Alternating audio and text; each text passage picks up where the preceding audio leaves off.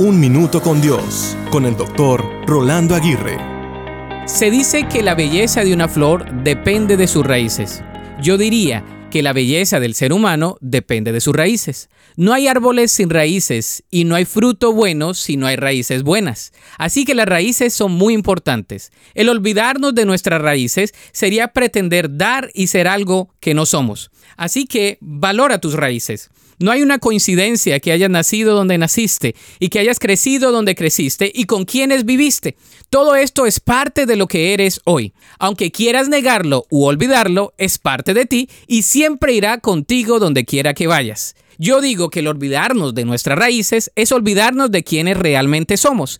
Y el que no sabe de dónde viene, no sabe para dónde va. Así que valora tus raíces, aprende de otros y enriquecerás tu vida. Llegarás a lugares que nunca has planeado estar y conquistarás cosas que nunca has pensado conquistar.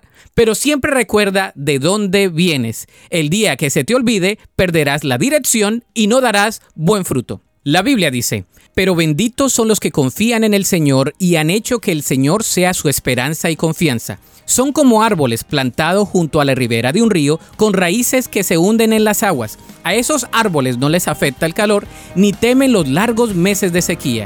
Sus hojas están siempre verdes y nunca dejan de producir fruto. Para escuchar episodios anteriores, visita unminutocondios.org.